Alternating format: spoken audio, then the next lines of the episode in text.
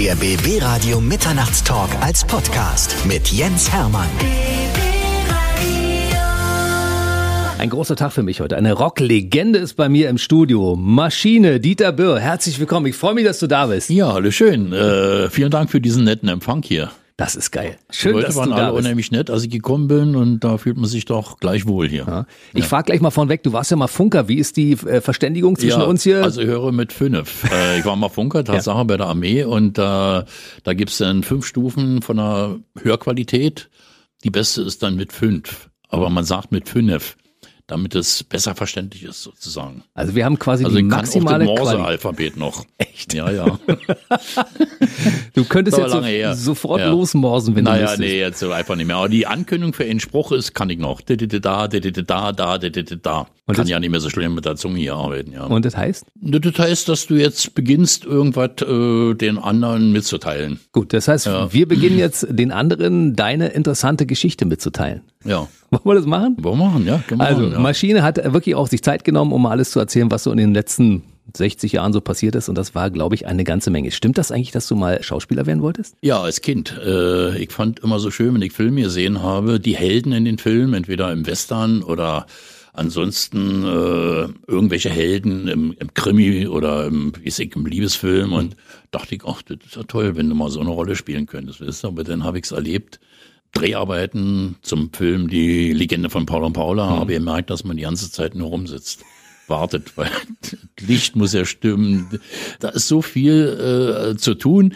Und äh, dachte ich, nee, also so lange immer rumsitzen, obwohl äh, ist natürlich ein interessanter Beruf, klar. Meine Cousine ist Schauspielerin oder war Schauspielerin und das hat mich natürlich auch ein bisschen angespornt, in diese Richtung mal zumindest zu denken.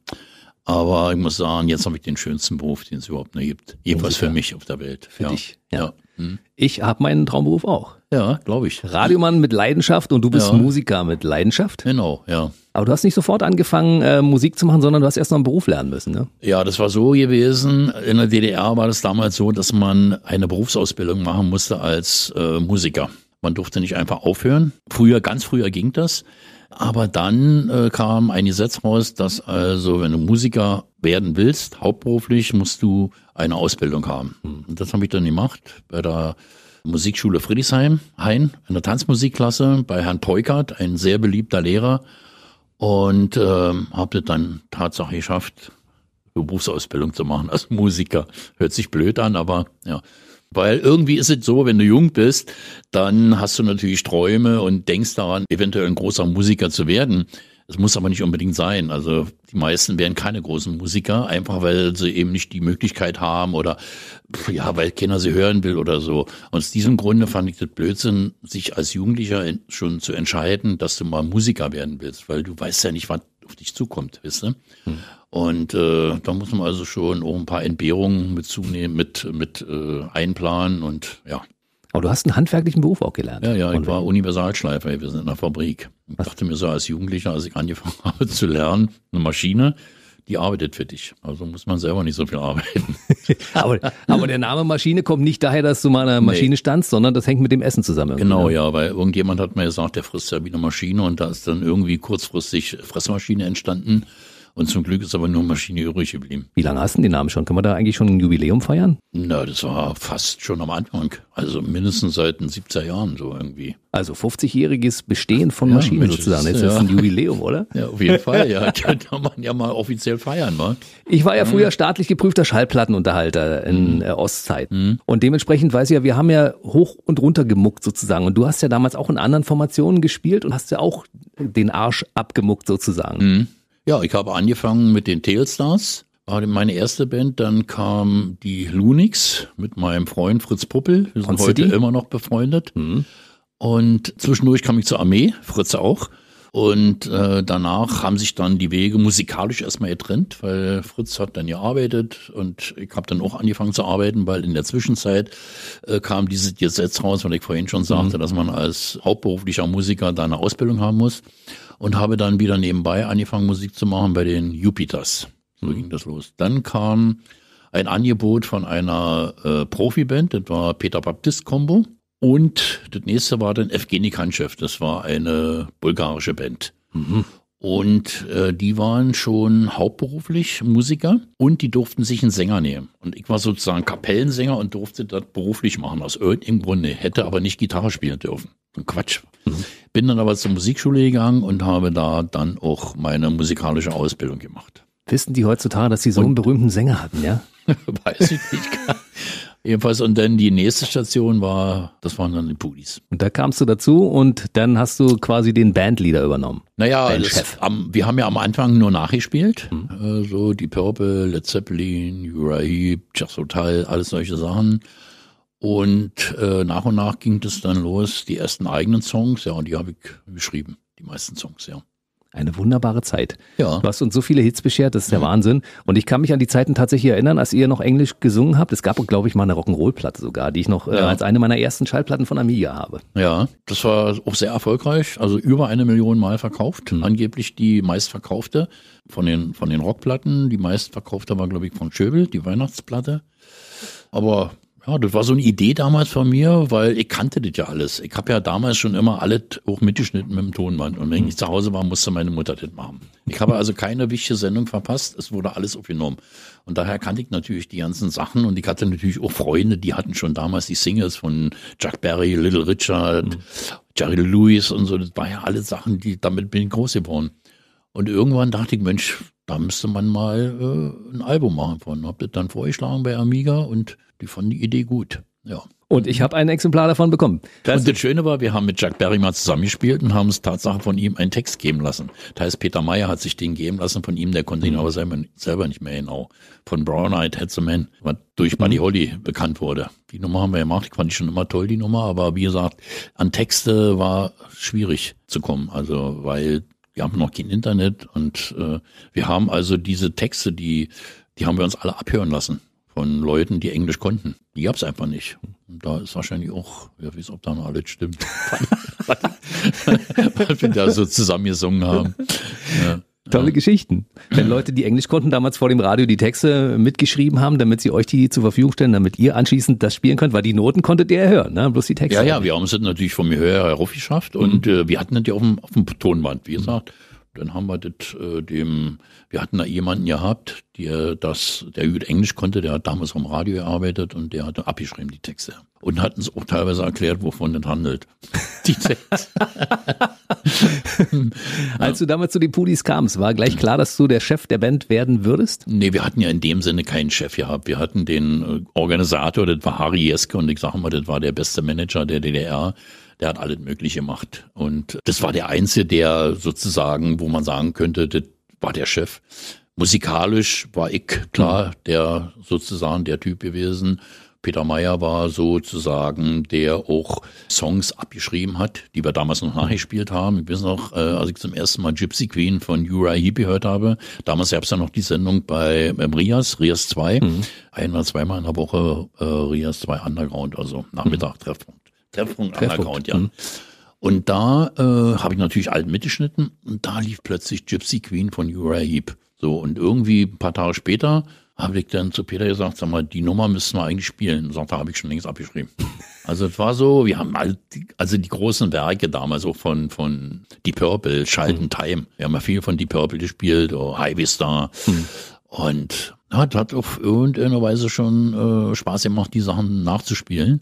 Weil da hat man auch dann hautnah Strukturen mitgekriegt von diesen Songs. Weißt du, die hast du hm. ja nicht nur gehört, sondern du musstest dich ja mit beschäftigen, die Harmonien raushören. Und ja, ich habe da versucht, äh, Solo von Smoke on the Water nachzuspielen, von Richie Blackmore. Hm, krass, ne? Ja, ja. Damals Oder von Led Zeppelin, Lotta Love zum Beispiel. Mhm. Dieses Solo habe ich damals mir eingebildet, das spiele ich genauso. Bestimmt war es auch so. Nein, damals, ans, ja. damals war die Songs so lang. Also ich kann mich erinnern, ja. Sweet Child in Time, das Ding war ja 17 Minuten lang oder sowas. Ne? Ja, die Original, also die, die Studioaufnahme war sieben Minuten, glaube ich. Oder ja. Hm? Und live haben die das natürlich endlos ausgespielt. Wahnsinn. Komm, vor allen Dingen wo ganz anders gespielt. Hm. Wenn du dir anhörst, uh, Made in Japan, wie die da Child in Time spielen, da hat er also eine Pentatonik, also hat ja nicht mehr mit dem Vorspiel zu tun, mit dem Originalen, hm. sondern der spielt also japanisch, wenn man so will. ja. Ja. So, erster großer Erfolg in der DDR damals. Kannst du dich erinnern, wie das damals losging? Haben die euch angerufen und haben gesagt, äh, euer Song ist in, in, in den Hitparaden gelandet sozusagen? Also das kam so, dass ein paar Fans aus Gardelegen, Lehrlinge waren das, die haben geschrieben ans Fernsehen, äh, sie wollen die Pudis hören. Und dann kamen die an vom Fernsehen und äh, Chris Wallasch hat übrigens die Sendung dann gemacht, um die es ging, äh, Bazar, das war damals eine Jugendsendung, der Vorläufer von Rund und haben gesagt, ja, da machen einen eigenen Song, Deutsch, hm. und die Haare müssen ab. Und wir sagen, machen wir nicht. Machen wir nicht. Also Haare schneiden wir uns nicht ab. Ein Bart haben wir uns überreden lassen. Ich glaube, ich hatte noch ja keinen, aber Quasse hatte ihn und dann haben wir uns einen Gag daraus gemacht und haben auf der Bühne diesen Bart abrasiert. Da haben wir eine Badewanne hingestellt, so eine kleine, wo man Babys drinnen badet mhm. und äh, da hat sich Quass darin gesetzt und hat gesungen, Wasser ist zum Waschen da. Kennst du ihn nochmal noch? Klar. Wasser ist zum Waschen da. Genau. Und dabei hat er sich den Bart abrasiert. Da haben wir uns also einen Gag gemacht, haben gesagt, im Fernsehen, die wollen mhm. keinen Bart, obwohl ja Karl Marx auch einen Bart hatte. Ja. Und äh, dann haben wir diese Nummer im Fernsehen gespielt. Der wurde produziert, damals noch vier Spuren in Mono. Und dann kam der bei Bazaar, diese Sendung. Ja, so ging das dann langsam los. Und dann wurde der, der Titel nochmal produziert in Stereo beim Rundfunk und ist dann in die Hitparade gekommen. Das war damals Franks Beatkiste, äh, Fra Franks, Franks Beatkiste mit Frank Schöbel hm. und ist da von 0 auf 3 gegangen, das wissen wir noch, ganz genau, und dann da anschließend wochenlang auf Nummer 1 gewesen. Ja. Und habt ihr euch das erste Mal wie Rockstars gefühlt? Jetzt haben wir es geschafft. Ja, aber es war ja so gewesen, viele Leute haben Ostradio ja nicht gehört damals. Jedenfalls meine Freunde, die ich kannte, die haben sowas ja nicht gehört. Und nach und nach hat sich das dann natürlich irgendwie rumgesprochen, dass es jetzt auch, dass es auch in der DDR äh, Bands gibt, die äh, eigene Songs machen. Und nach und nach und man hat es ja dann gemerkt, plötzlich kannten uns ganz viele Leute, dann kam der Film dazu, die Legende von Paul und Paula. Mhm mit der Musik und so. Also äh, wie Rockstars haben wir uns noch nicht gefühlt, aber so ähnlich. Ich glaube, das war damals der große Durchbruch, als die Legende von Paul und Paula ja, kam. Ja, auf ne? jeden Fall, muss man sagen, ja. Da kam der da Song raus. wir also auch bei Leuten bekannt, die nicht unbedingt jetzt Fans waren. Einfach das normale breite Publikum. Wir wurden im Radio gespielt, im Mittagsmagazin oder sonst wo. Und dadurch hat uns natürlich eine breite äh, Masse gehört. Mhm. Und fanden, fanden ja die Songs dann auch gut. Und wann wurde das erste Mal ein West-Radio- und Fernsehsender auf euch aufmerksam? Na, das war äh, Mike Leckebusch von Beat Club. Der hat uns eingeladen und wollte uns vorher hören. Das ist ja in Friedrichscher Palast gekommen. Wir haben ja da gespielt im Friedrichscher Palast. Im Alten noch damals. Ja, ja, im mhm. Alten. Und hat uns angehört und wir waren natürlich aufgeregt, weil wir dachten, im Westen, der hat, kennt doch alles, warum soll sich eine Ostband anhören? Und dann kam der anschließend an und sagt, er hat noch nie so ein schönes Konzert gesehen. Haben wir ihm natürlich nicht geglaubt, aber der hat es scheinbar doch ehrlich gemeint und hat uns dann eingeladen, damals in den Musikladen zu kommen. Wir haben mehrere Sachen gemacht. Wir haben einmal gespielt, äh, eine halbe Stunde, da haben Bands immer gespielt, eine halbe Stunde äh, ohne Publikum, völlig live. Mhm. Wir wissen noch, wir sind angekommen und wir waren ja äh, gewöhnt in der DDR, musste man proben, Miss, war manchmal zwei, drei Tage, wo Probe war. Mhm. Und da, ja, geht mal einen Kaffee trinken, baut mal auf oder lasst aufbauen und dann machen wir. Dann sehen wir mal, was passiert. Ja, dann haben wir Kaffee getrunken und dann, ja, wollen wir? Okay. Da haben wir gespielt, eine halbe Stunde war erledigt. Ohne Probe, ohne alles. Also die haben ein bisschen Soundcheck natürlich gemacht und so. Und war alles gut. Gibt so eine DVD davon. Ja, so ging das los. Das war sozusagen äh, der Beginn äh, auch im Westen praktisch. Kannst du dich an dein Gefühl erinnern, was du hattest, als du das erste Mal als DDR-Bürger, der normalerweise erst ab 65 im Rentenalter mhm. ausreisen durfte, in Westen fahren durfte? Ja, das erste Mal, da sind wir nach Belgien geflogen, über Holland. Äh, da haben wir gespielt für eine Brauerei, aber eine ganz große Brauerei. In Wiese war das gewesen. Und kann mich noch erinnern, in Wiese waren 30 Kneipen, haben die uns erzählt. Wir sind abends angekommen und wurden hervorragend bewirtet. Die Kneipen sahen alle so gemütlich aus, was Schönes zu essen und so. Das war geil. Und ähm, aber wir haben aber nicht daran gedacht, jetzt äh, hier zu bleiben, denn ich kannte ja den Westen vorher schon. Bin ja da an der Grenze groß geworden, in Berlin, in Spitzfelde, in der Nähe vom Teltow-Kanal. Auf der anderen Seite war Rudo und wir sind als Kinder da rüber, einfach mit dem Fahrrad, haben Graujummusik gekauft und alles mögliche. Also für mich war das jetzt nicht ganz neu, ich kannte das schon. Aber wenn man so nach vielen, vielen Jahren dann mal wieder das sieht, dann ist das schon mal, ja, war das schon sehr, sehr aufregend gewesen. Ja, und dann äh, haben wir die nächsten Touren erstmal in Holland gemacht. Mhm. Kam daher, dass bei Rund sind ja Westbands aufgetreten, beziehungsweise englische. Und da gab es einen Manager, der hieß äh, John Verdell, war ein Holländer. Der hat die alle besorgt, diese Bands. Und Harry, unser Manager und Bassist, der hat sich an den rangemacht und hat gesagt, hör mal, wir wollen auch mal in, in Holland spielen. Er sagt er, ja, ich kenne doch keiner, was wollt ihr denn da und so. Und Harry hat aber so lange rumgenervt, bis er denn gesagt hat, in Gottes Namen, kommt nach Holland. Mhm. Dann sind wir da, bis ich noch, wir sind nachts angekommen im Auto. Dann war da ein Hotel, das war eine Absteige gewesen. Da waren auch keine Türen mehr drin in den Zimmern, da waren irgendwelche Doppelstockbetten mit nur Decken, da sollten wir übernachten. Und wir sagen, nee, das, das wollen wir nicht. Und dann hatte der Tourmanager wiederum, der für unsere Tour dann verantwortlich war und immer mit bei war, der hatte dann zwei oder drei von uns mit zu sich nach Hause genommen. Und der hatte irgendwie sechs, sieben Zimmer Haus gehabt. Und sind wir zu dem nach Hause gekommen. Und da war dasselbe Chaos gewesen. Der hatte damals schon zig Anrufbeantworter, ganz viele Zettel und was lang auf dem Boden und alle von Telefone. Aber zumindest war es einigermaßen sauber gewesen. Das war so die, der erste Eindruck von der Westtour. Nur haben wir gedacht, naja, wollen wir mal sehen. Und dann haben wir in einer Diskothek gespielt und wissen nicht, wann wir anfangen sollten, um zehn oder um elf, war ja so üblich. Hm. Da war kein Mensch da. Ich sag, was ist denn jetzt los? Wir, sollen hier spielen. Naja, die Leute sind ja nicht unseren gekommen, sondern die sind hingekommen, um da zu tanzen oder um Mädels kennenzulernen oder auch Jungs kennenzulernen.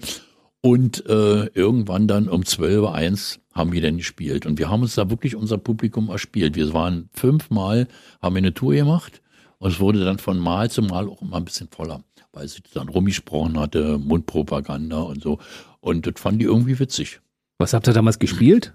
Da haben wir schon äh, eigene gespielt, aber ich glaube, wir haben auch nachgespielt. Also eine Mischung. Und für mich war das immer interessant, die DJs kennenzulernen, weil die hatten natürlich damals schon immer die amtlichen Platten. Und ja, ich weiß noch genau, da hat er eine Nummer gespielt von Rush und ich dachte damals, das wäre Led Zeppelin. Da dachte ich, die Nummer kenne ich ja nicht. Und da habe ich erst mal erfahren, das ist eine kanadische Band, die heißen Rush. Und seitdem war ich dann auch Rush-Fan gewesen.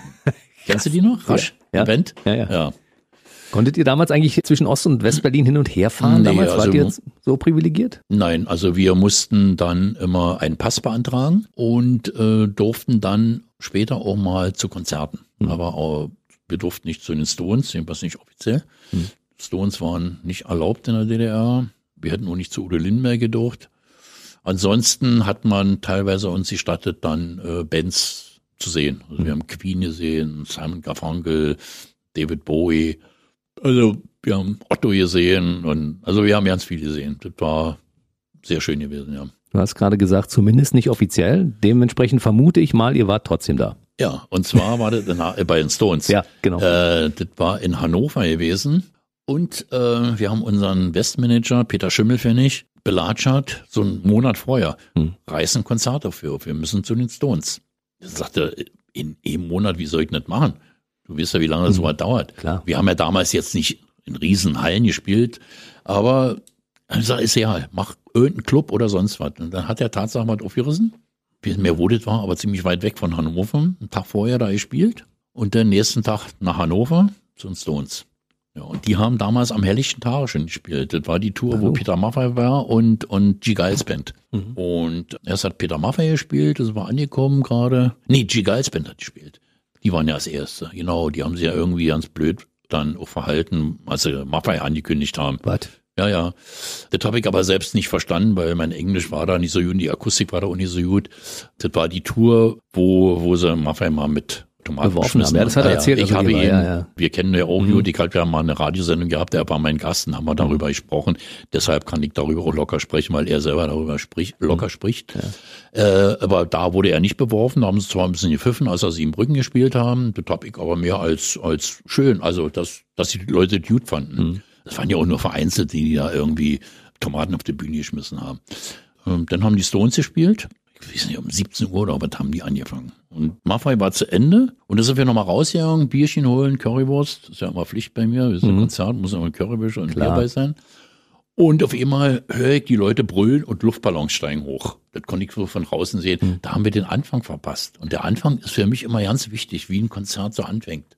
Naja, haben wir also die Stones verpasst, die haben zu früh angefangen. Normalerweise ist man gewöhnt, die Stones fangen erst später an. Und ja, da haben die gespielt und es war wirklich ganz schlimmer Sound. Damals war die Anlage noch nicht so, die hatten auch noch keine, keine Videowände gehabt und nichts. Und ziemlich leise. Und dann ist die Anlage mal ausgefallen. Ich dachte, so das gibt's nur im Osten. Mehrmals. Und die haben es nicht mal selber gemerkt. Ja, und dann haben wir, haben wir gesehen zum, am Mixer, dass einer an dem, irgendeinem Kabel rumgerüttelt hat. Das ist mindestens fünf, sechs Mal ausgefallen. Das war Wahnsinn gewesen. Fassbar. Ja. Weißt ja. du noch, wann das war? 87 oder 88, ich weiß ja nicht. Also sozusagen die Comeback-Tour. Die haben ja vorher ein paar Jahre pausiert. Also noch so, sogar ein paar Jahre vor Mauerfall. Also so Ja, ja, um die klar. Zeit noch, ja, Ja, wo man das nicht erwartet, wo es bei den Pudis keine Aussetzer gab, da hat Doch, immer alles Fehler. Wir hatten ja schlimme Sachen. Ja, da. ja, Was ist euch passiert? Ja, ja, Gitarren verstimmt, Seiten gerissen, Kopfschmerzen gehabt, nur noch über die Monitoranlage gespielt, weil die Anlage vorne ausgegangen und die Leute sind ausgerastet. das war Wahnsinn gewesen, bis ich noch, das war ein Greifswald gewesen. Da ging es mir so schlecht, da ist ein Notarzt gekommen und hat mir eine Spritze gegeben. Ich hatte so eine Kopfschmerzen gehabt. Und dann dieser Stress, Seiten kaputt, gerissen, Gitarre verstimmt. Da hatte man ohne nie so viel Ersatzgitarren. Hm. Die Anlage ausgefallen. Heißer war ich natürlich auch. Also alles, was passieren kann. Bisschen aber in so einem Neubaugebiet, die Leute haben aus dem Fenster gekommen, haben sie gefreut. Hm. Und muss so beschissen geklungen haben, aber die Leute haben sie gefreut. Ja, das unter, haben wir alles erlebt. unter Live-Bedingungen akzeptiert man ja sowas auch. Ne? Ja, ja. Naja, weil wir so getan haben, als ob das das Größte ist, was wir da gerade abliefern. Da waren mal ein paar Techniker bei einer, bei einer Mucke, die haben für uns so Verstärker gebaut und so.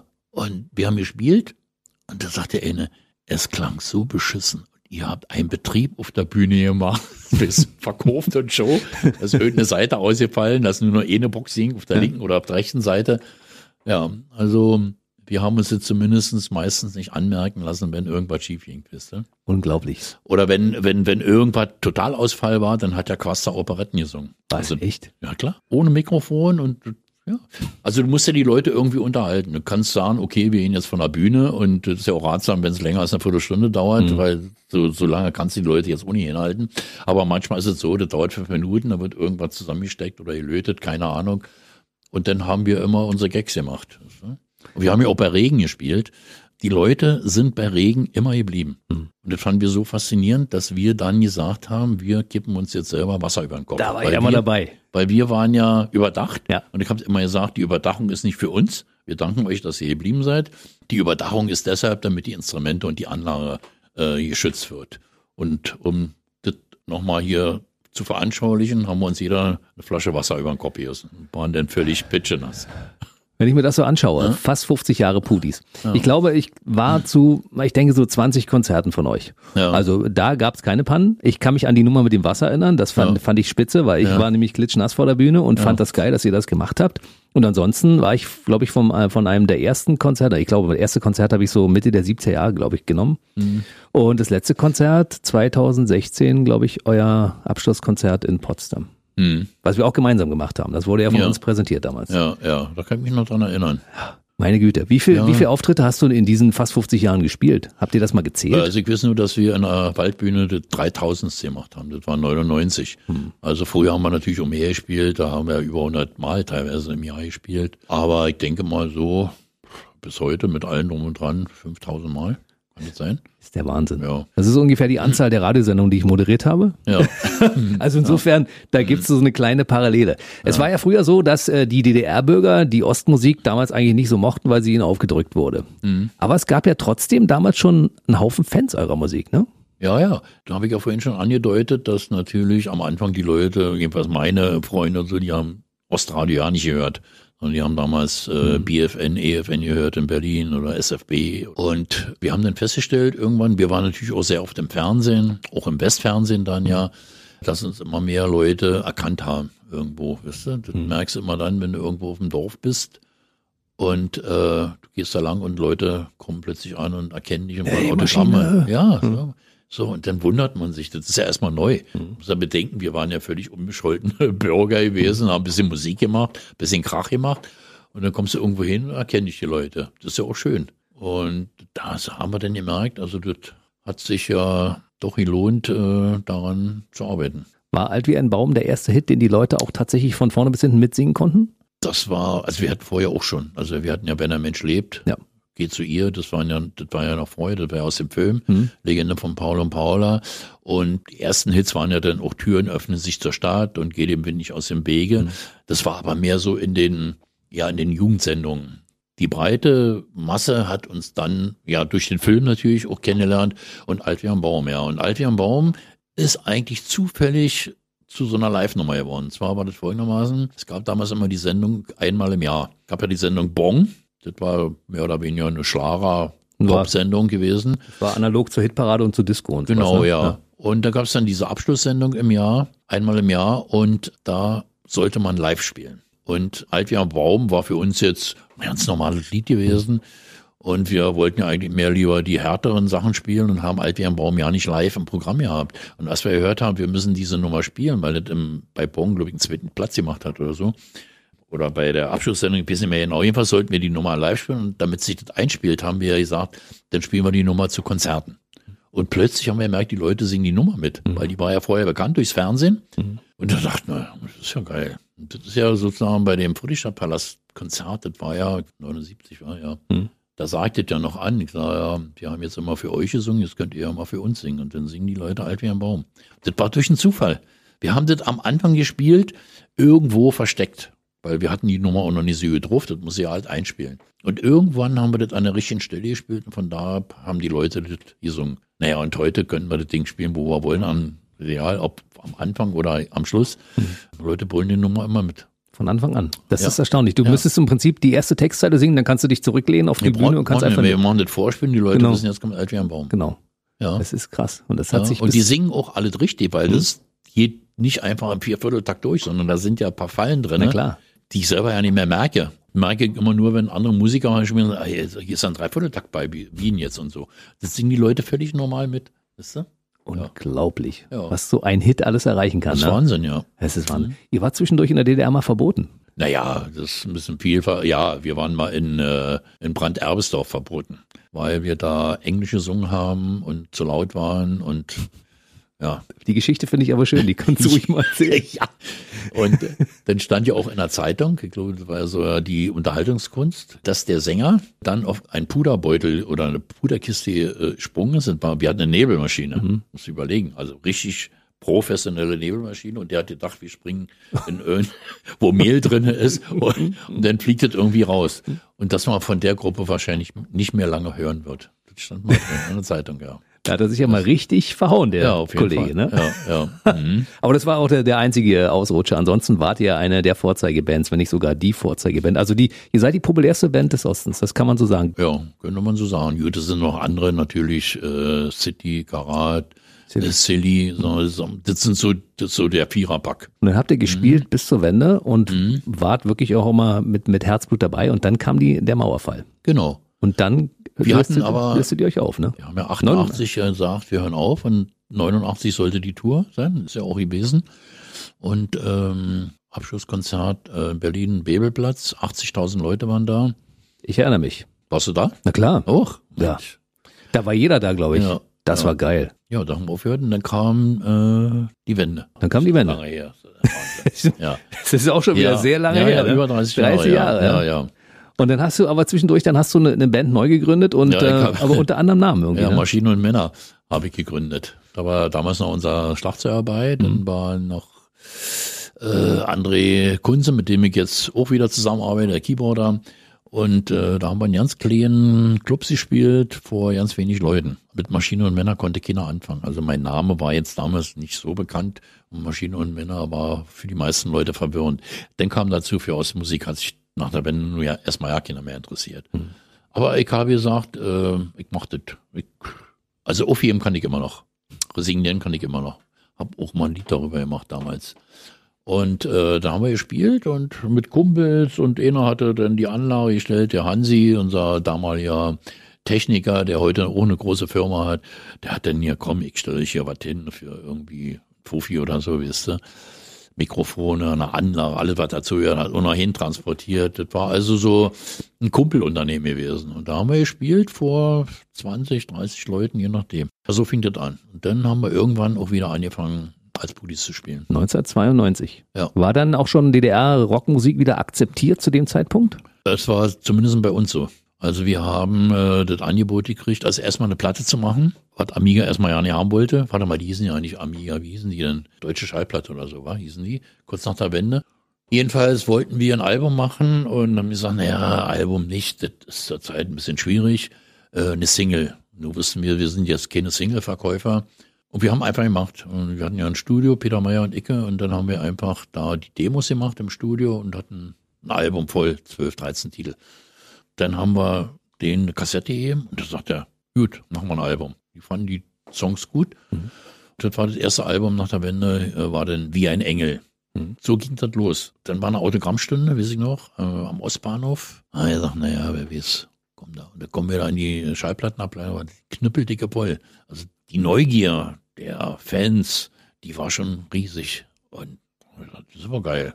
Ja, und dann haben wir immer weiter, immer weiter. Dann haben wir äh, mit Rolf Henning, unserem Manager, den haben wir dann sozusagen eingekauft, der für uns sozusagen die Geschäfte macht. Und der hat dann wiederum Sponsoren aufgerissen und die Konzerte immer größer gemacht, immer größer gemacht. Der hat ja auch dann eine Anlage gehabt und, und Zeug auch angemietet, Licht und, und so, damit es also auch so, ja, so ein bisschen so einen internationalen Touch kriegt. Ja, also nicht, dass du auf einer Kleinkunstbühne spielst, sondern dass das schon mal ein bisschen ordentlich ist. Und uns war auch völlig egal, ob wir da mehr oder weniger verdienen. Für mich war immer wichtig, das muss knallen, das muss repräsentativ sein und du musst den Leuten was bieten, weil mir das eben selber Spaß macht. Mhm. Mir hat es immer Spaß gemacht, mir Bands anzusehen im Westen und was die so alles auf der Bühne veranstaltet haben gerade lichtmäßig und so, was da so passiert ist damals, das war schon Wahnsinn. Das wollten wir natürlich auch. Mhm. Haben natürlich vergessen, dass das alle tierisch teuer ist. Aber irgendwie ist das gewachsen. Ja? Wenn du Waldbühnenkonzert ansiehst, das war ja 99, da haben wir, schon, wir hatten damals schon eine Videowall gehabt, mhm. also haben wir angemietet, das kam irgendwie auch aus Belgien oder aus, aus Holland, ein bisschen mehr genau. Ja, und das gehört eben alles dazu. Das Ding. Dann hatten wir natürlich auch Unterstützung. Wir haben, wurden damals gesponsert von Berliner Pilsner. Und die haben auf sieben Radiostationen Werbung gemacht. Denn ohne Radiowerbung und, also außer die Stones vielleicht, die machen eh mal die die, wenn ja auch in der Tagesschau, dann wurden die ja, äh, waren die ja gewesen, da sagst du immer, da machst du eine Tour und da war das Ding voll im Prinzip. Aber, und die haben sieben äh, Sendern, haben die Werbung gemacht und dann war das eine Woche aus, vorher ausverkauft, ja, die Waldbühne. Wir haben dafür auch Werbung gemacht. Ja? Ja, natürlich. Und ich war auch beim Konzert, ja. das war eins meiner schönsten Konzerte, was ich erlebt habe bisher. Ja. Pudis in der Waldbühne, das war ja. wirklich der Wahnsinn. Ja, für uns erstmal, also, oh. wir waren aufgeregt und haben uns gefreut, weil das haben wir selber ja nicht so für möglich gehalten, wisst ihr? So kurz nach der Wende, wenn uns einer gesagt hat, ihr spielt mal in der Waldbühne alleine. Wir haben ja vorher schon gespielt. Mhm. Wir haben ja schon zu Ostzeiten in der Waldbühne gespielt. Wir haben ja dreimal gespielt. Immer zu Pfingsten. Da durfte ich nicht hin. Ja. da war ich ja. auf der anderen Seite der Mauer. ja. Aber es ist schon, es ist der Wahnsinn. Ab wann hast du gemerkt, äh, dass sich das wieder zum Kult entwickelt und äh, dass es immer größer wird? Also man freut sich über jeden kleinen Erfolg, den man halt, wenn die Leute zu den Konzerten erstmal kommen, wenn es um nicht, es waren ja nicht immer gleich 20.000 Leute da. Mhm. Wir haben, das war nicht das Normale. Das Normale war bei uns, fünf, sagen wir, ein Jahr. Fünf bis acht, ne? Ja, je nachdem. Ja.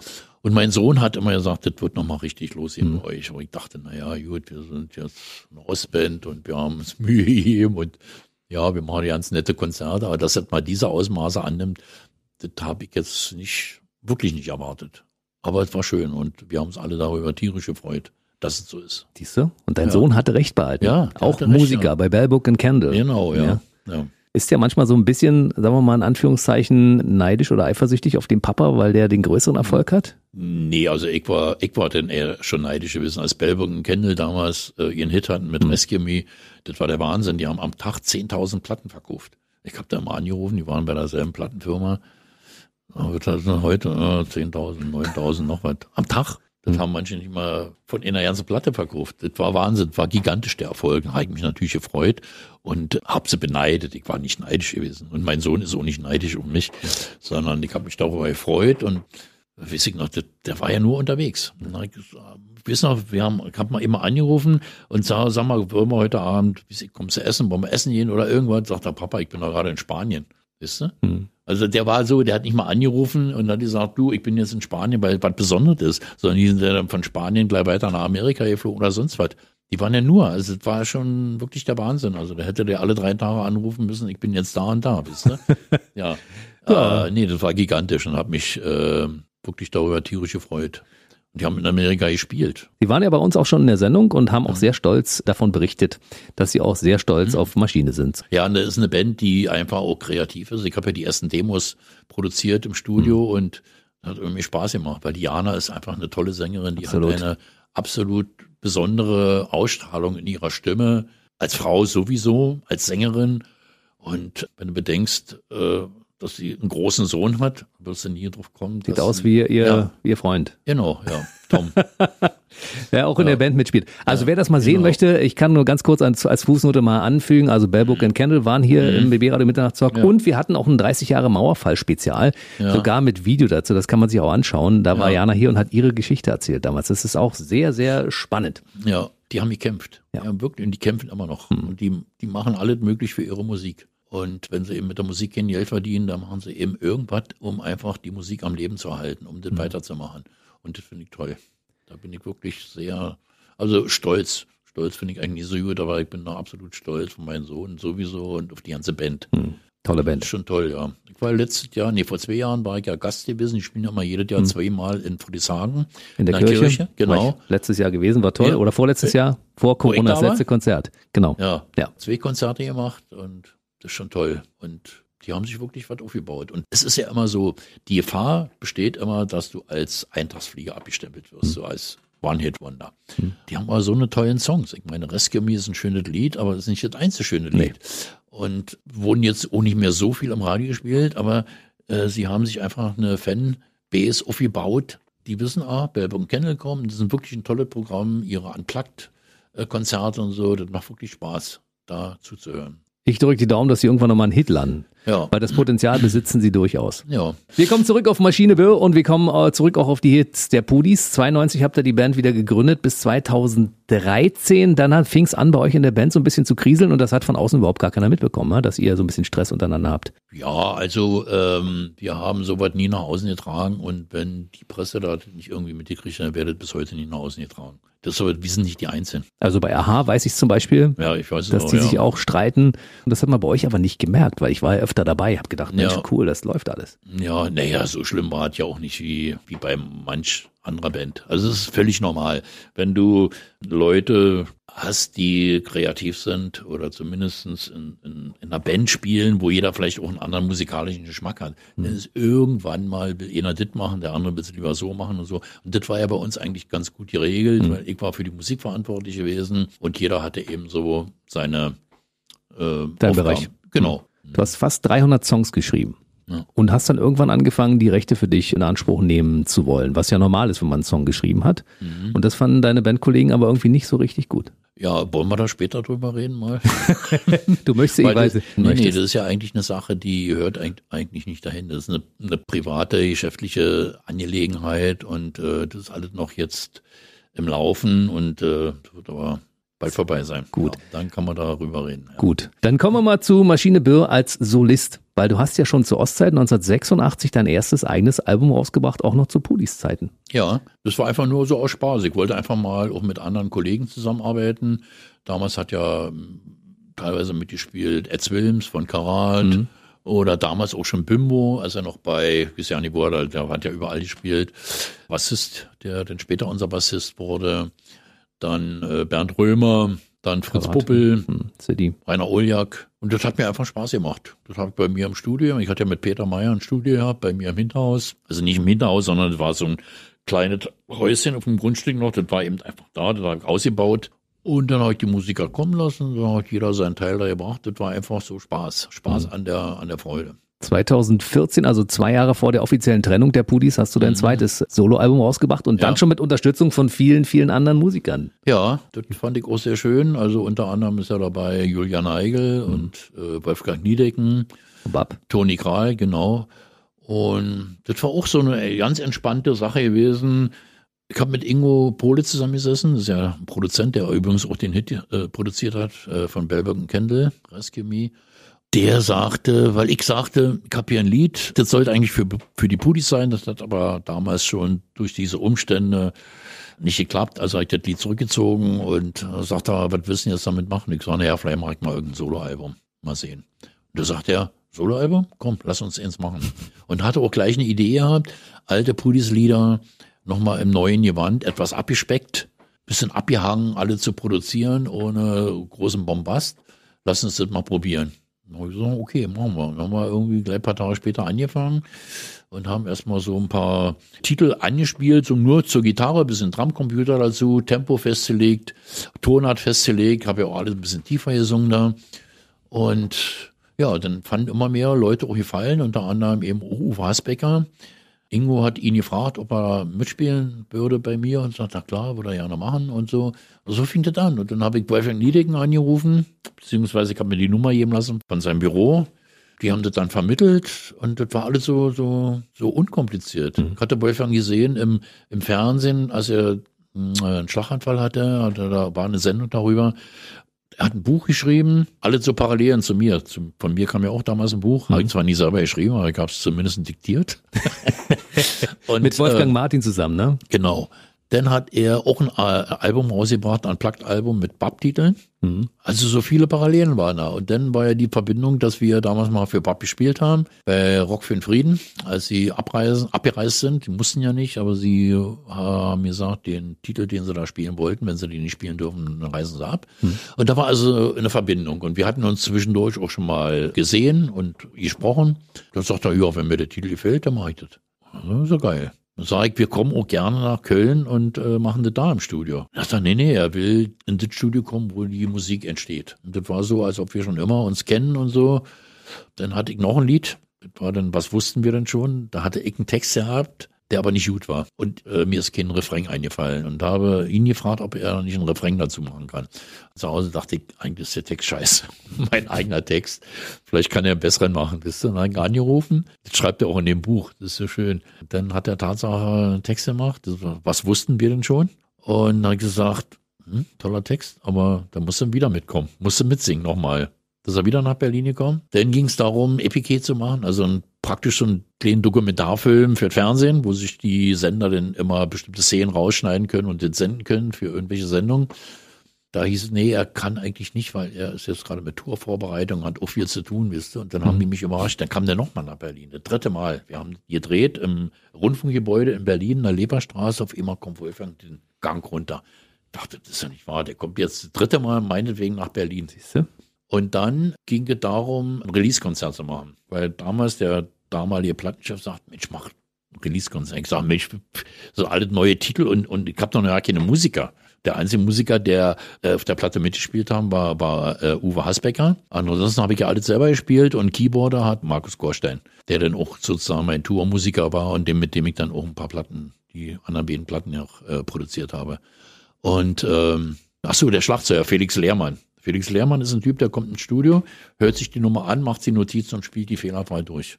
Dann sagst du vielleicht im Mitte, du an der Stelle könnte ich mir vorstellen, mach mal da noch einen anderen, wo ich sage, kein Problem, wieder gespielt, fertig. Das ist Wahnsinn.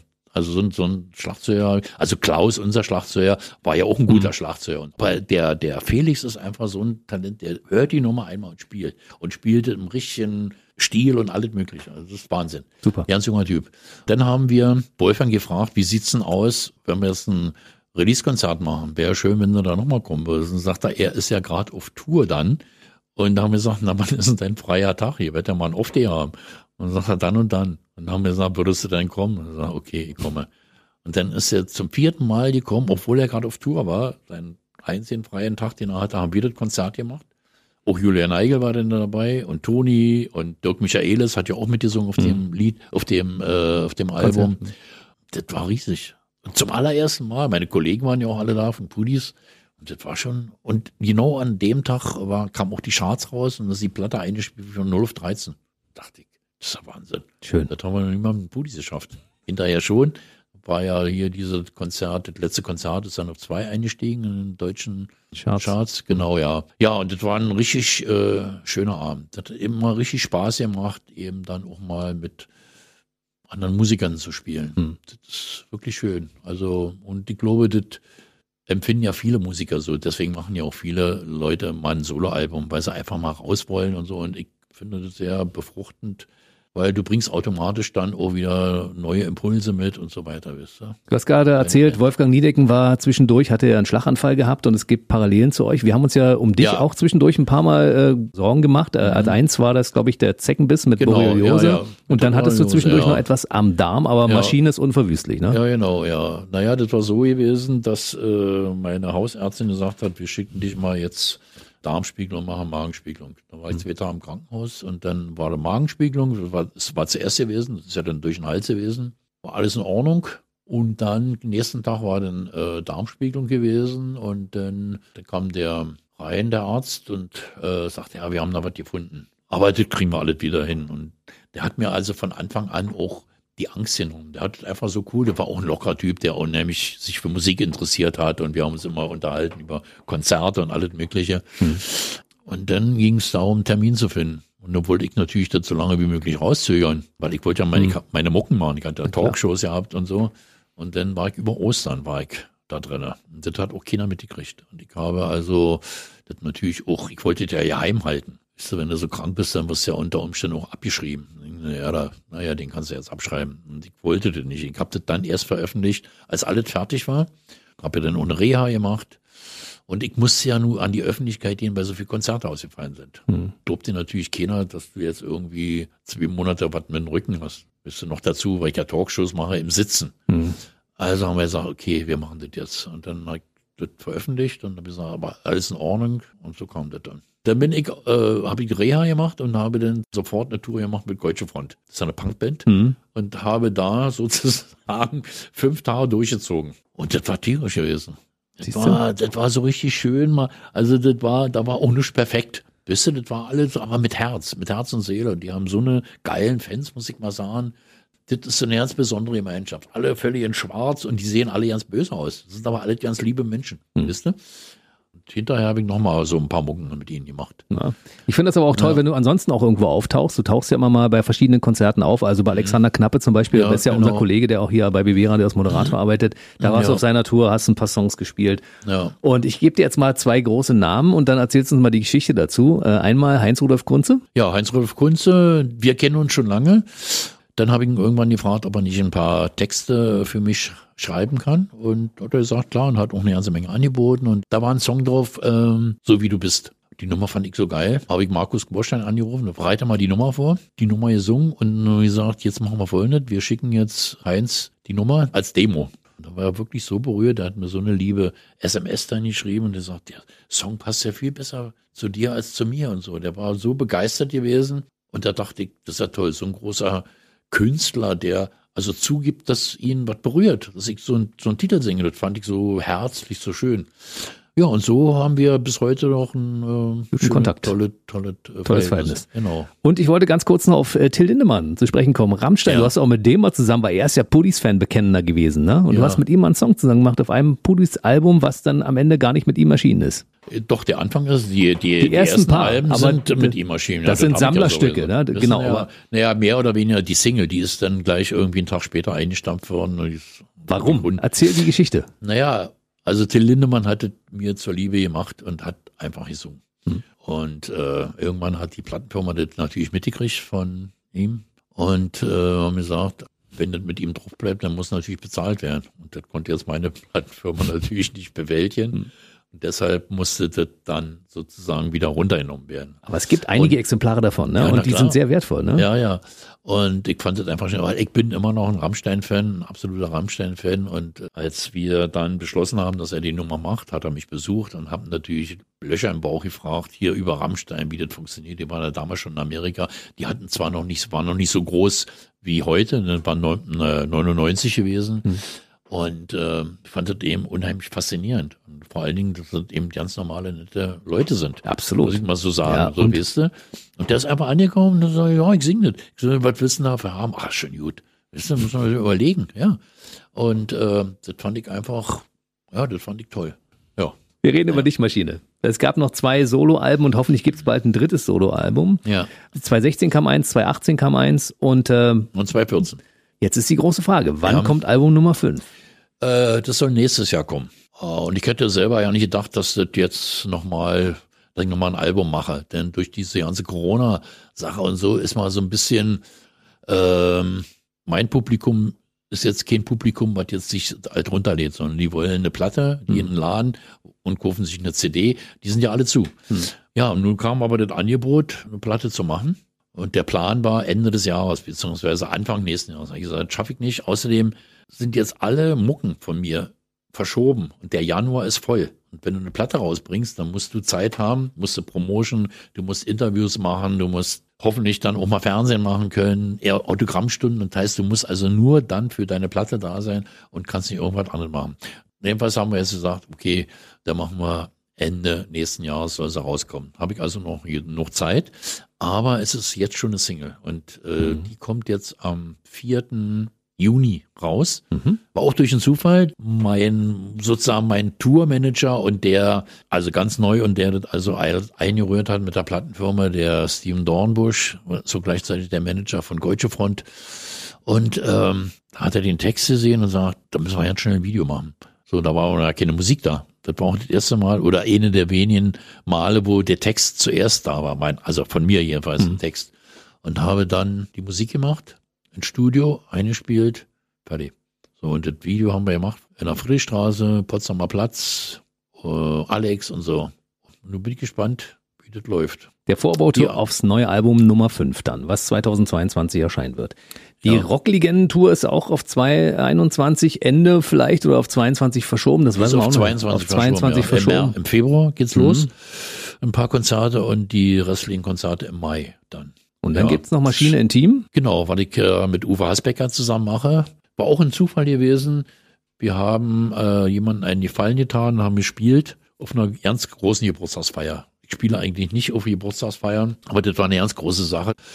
Viele Künstler, die da eben auch noch aufgetreten sind und, und meine Frau hat gesagt, das hat irgendwas Magisches gehabt. Also ist wirklich abgespeckt mit zwei Gitarren und Uwe spielt dann natürlich noch Geige und Mandoline und dadurch ist es auch abwechslungsreich und er ist natürlich auch ein super Musiker und kann also diese Songs noch bereichern durch seine Art zu spielen. Und dann haben wir daran gearbeitet, haben geprobt und so, überlegt, welche Songs können wir. Ich spiele, singe auch zwei äh, Silly-Titel und äh, haben dann in Schwarzenberg sozusagen Premiere gehabt. Das ist ein Club, passen 180 Leute rein und haben wir dreimal ausverkauft. Und wir wussten ja nicht, funktioniert das oder sagen die Leute nach einer halben Stunde, jetzt wird es langsam langweilig, weil wir sitzen einfach, gehen großes Licht, also drei Lampen vielleicht und machen Musik. Das ist cool. Das war einfach, dann haben wir uns unterhalten, schmeißen uns die Bälle zu, was haben, was haben, wie bist du dazu gekommen, damals deine Eltern und so. Und dann haben wir uns verhakelt, Uwe mit seinen ganzen Instrumenten und Strippen. Das war, war irgendwie auch lustig gewesen. Und die Leute waren ganz nah dran und haben sich gefreut. Und die Leute haben wirklich von vorn bis hinten mitgebrüllt. Siehst du? Und sowas ja. mag ich zum Beispiel auch sehr, solche intimen äh, ja. Konzerte mit wenig Aufwand. Ja. Und ich glaube, das kommt bei den Leuten gut an. Und dein erstes Album hieß ja Intim und insofern Maschine genau, Intim, das, ist, das ist so der Bogen zwischen den beiden Sachen, ja? Ja, nun ist es leider erstmal bei den drei Konzerten geblieben. Ach, es kommen mehr. Ja, ja. Definitiv. Und wer ja. wissen möchte, wann das Ganze stattfindet, dieter-maschine-birr.de ist die Seite. Da steht natürlich immer alles aktuell drauf. Ja, und natürlich meine Facebook-Seite. Das sind ja teilweise Veranstaltungen zum dritten Mal jetzt verschoben. Hm. Da mache ich ja immer noch die Talkshows mit meinem Partner, mit dem Kai Süttner, der übrigens ein hervorragender Talkmaster geworden ist. Da war ja damals unser Tourmanager Ben Pudis und hat sich sozusagen als Talkmaster richtig super entwickelt. Und das läuft auch richtig gut, weißt du? Hm. Ich mir früher nie vorstellen können, dass ich auf der Bühne alleine sitze und den Leuten was vorspiele. Weil ich wollte immer eine Band hinter mir haben, logischerweise. Das ist aber so schön, dich alleine. Ja, das ist ja. super genial. Ja. Ja, Maschine. Wir sind am Ende unserer Zeit heute angekommen. Oh, schade, ich, das, das, schreit aber nach Teil 2 ja. und 3, oder? Okay. Weil es sind noch Dann so viele Geschichten. Wieder, ja. so viele Geschichten sind noch nicht erzählt, äh, die es noch zu erzählen gibt. Mhm. Und wer zwischendurch ein bisschen was braucht, um ein bisschen was zu lesen, zum Beispiel, deine Biografie ist ja da.